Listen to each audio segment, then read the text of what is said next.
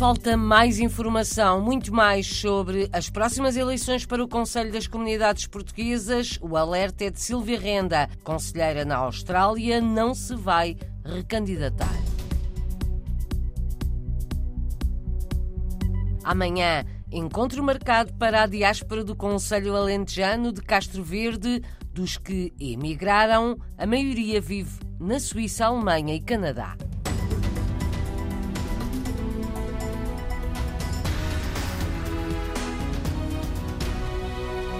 É muito pouca a informação junto dos portugueses no estrangeiro sobre as próximas eleições para o Conselho das Comunidades Portuguesas. São daqui a um mês e meio. A constatação é de Silvia Renda, conselheira das comunidades na Austrália, anuncia na RDP Internacional que não se vai recandidatar. Não me vou candidatar ao cargo de conselheira desta vez e estou ansiosa para que hajam candidatos interessados para os dois lugares de conselheiros ou conselheiras na Austrália. Infelizmente, a divulgação da informação sobre as eleições tem sido muito pouca. Também a informação uh, não é tão acessível para as pessoas que estão fora de Portugal e que têm pouco conhecimento sobre os processos eleitorais e penso que poderíamos ter feito muito melhor para podermos preencher todos os lugares de conselheiros espalhados pelo mundo. Vão poder ser eleitos 90 conselheiros em todo o mundo, mais 10 do que até agora. Ainda assim, os lugares não estão todos ocupados. Para divulgar o processo eleitoral para o Conselho das Comunidades Portuguesas, junto do movimento associativo e não só, Silvia Renda confessa que esperava mais apoio da rede diplomática. Falta informação para quem vai votar e para quem pode candidatar-se. Eu tenho transmitido informação a várias pessoas, aos grupos comunitários, para que também eles divulguem a informação uh, junto da comunidade, mas não sei, sinceramente, porque é um processo que não é um processo muito fácil de entender, é um processo eleitoral que requer uma candidatura, que requer um certo número de assinaturas para apoiar a candidatura. E agora neste momento o processo tem que ser submetido através de uma plataforma digital e as pessoas não têm muito muito conhecimento de como é que devem manobrar esses sistemas e penso que o apoio que tem vindo, pelo menos da rede diplomática, tem sido menos daquilo que eu pensava que ia estar disponível para as pessoas, para os membros da comunidade que estivessem interessados em candidatar-se. As candidaturas ao Conselho das Comunidades Portuguesas podem ser apresentadas até ao próximo dia 22, daqui a pouco mais de uma semana. A nova lei exige paridade nas listas paridade entre homens e mulheres para os 90 lugares de conselheiros das comunidades em todo o mundo. Silvia Renda espera que sejam todos ocupados e com maior representação feminina. Neste momento, no Conselho, temos 65 conselheiros e conselheiras, apesar de haverem 80 lugares. Portanto, existe um grande número por preencher. Agora que vamos ter 90 lugares, era importante que tivéssemos uma divulgação maior para que houvesse mais candidatos para preencher esses lugares. Estou preocupada com a falta de mulheres no Conselho, que foi uma luta que nós conselheiras tivemos nos últimos oito anos e agora que temos uma nova lei que fala sobre a paridade, seria muito decepcionante se não conseguíssemos preencher estes lugares com mais mulheres no Conselho. A expectativa de Silvia Renda, conselheira das comunidades portuguesas na Austrália, vive em Melbourne e anunciou à jornalista Paula Machado, da RDP Internacional, que não se volta a candidatar. As eleições para o Conselho das Comunidades Portuguesas vão realizar-se a 26 de novembro podem votar todos os portugueses recenseados no estrangeiro. O voto é presencial elege o ou os conselheiros da área de residência de quem vota. É uma das maiores feiras tradicionais no sul do território português. Abre hoje a Feira de Castro Verde e amanhã, sábado, há um almoço da diáspora castrense. 150 inscrições esgotaram as vagas. A Câmara acredita que vai ser o maior convívio da diáspora desde que começou, há seis anos. A maioria dos convivas vai chegar de outros pontos de Portugal, mas há muitos castrenses a viver na Suíça, Alemanha e Canadá. Alguns têm regressado à sua terra alentejana. António José Brito, presidente da Câmara de Castro Verde, conta mais na RDP Internacional e explica por que começou este encontro da diáspora do Conselho. Fazia falta um espaço de convívio, de confraternização, convívio mais organizado e, portanto, quando começámos a promover em 2018 o almoço de castrenses na diáspora foi nesse sentido.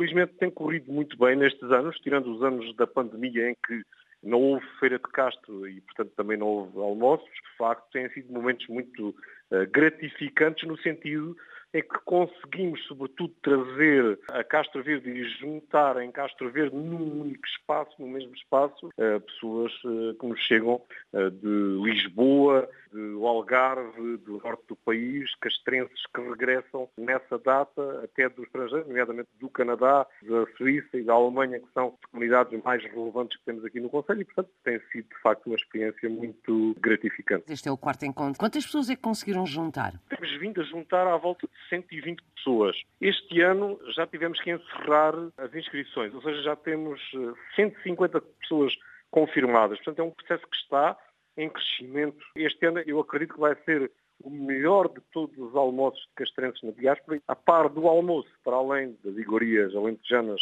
A saber? Vamos apostar em, em, gastronomia muito local, nomeadamente o cozido de grãos, entradas muito à base de produtos locais e, portanto, aquilo que nós trabalhamos é muito uh, na memória e na tradição do Alentejo. E, portanto, este espaço de convívio entre os castrenses na diáspora também é proporcionar-lhes a possibilidade de regressarem aos verdadeiros sabores e à vivência da sua terra. Já disse que é, acima de tudo, Canadá, Suíça e Alemanha? Sobretudo de Suíça e Alemanha, que são as maiores comunidades imigrantes que temos aqui no Conselho de Castro Verde, fundamentalmente Suíça, mas também pessoas que vêm do Canadá. Nós estamos, eh, se calhar, aqui já na quarta geração de imigrantes do Conselho de Castro Verde eh, na diáspora. A imigração começou aqui em meados dos anos 60 e depois eh, os familiares, os amigos foram em gerações consecutivas emigrando para a Suíça, para a Alemanha, sobretudo para estes dois destinos e depois também para o, o Canadá é,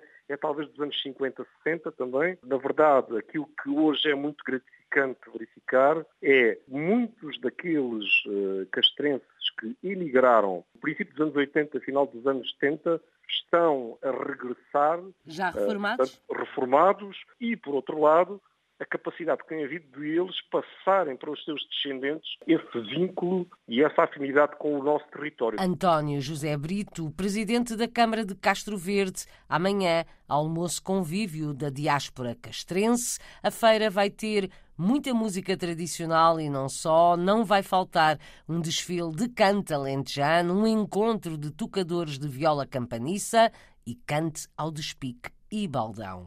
A festa só vai acabar no domingo. Chama-se Gigantes em Palco, é uma exposição, mas só vai durar dois dias, segunda e terça-feira, na capital britânica.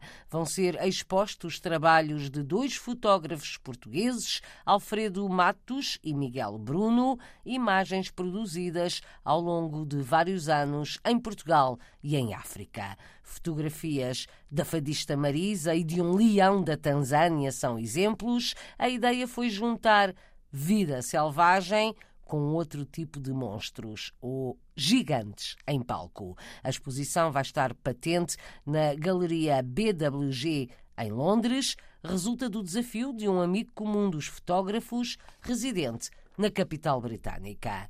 É músico, toca contrabaixo e vive em Berlim, na Alemanha e Gino Andrade confessa que a capital alemã tem muitas oportunidades e, além disso, gosta muito de viajar e de conhecer países diferentes. Deixou a Madeira para estudar, agora também trabalha, mas acha que um dia vai voltar. É a figura desta sexta-feira da rubrica Madeirenses como Nós, da Antena 1 Madeira, o jornalista Marco António Souza conta a história. Higino Andrade nasceu na freguesia da Camacha há 33 anos, mas a música levou a sair da região e do país. Depois de acabar o curso profissional de música na Madeira, fui estudar no Porto, aí conheci a minha atual mulher e ela realmente já tinha vivido aqui. Eu também sou bastante curioso, e sempre tive esse, esse interesse em, em, conhecer outras culturas. Como ela já tinha vindo aqui, já tinha tido essa experiência, pensamos, uh, por que não? Ela também não é, não é portuguesa, então, pronto, queríamos encontrar também um sítio assim que, que, fosse bom para os dois, que fosse mais ou menos a meio, e Berlim realmente foi, foi a melhor opção que nós encontramos. Berlim é a capital da Alemanha, um mundo de oportunidades para um jovem artista. São muito diferentes, são muito variados, no sentido em que Berlim, pronto, é, é uma capital de um país muito seguro economicamente, não é?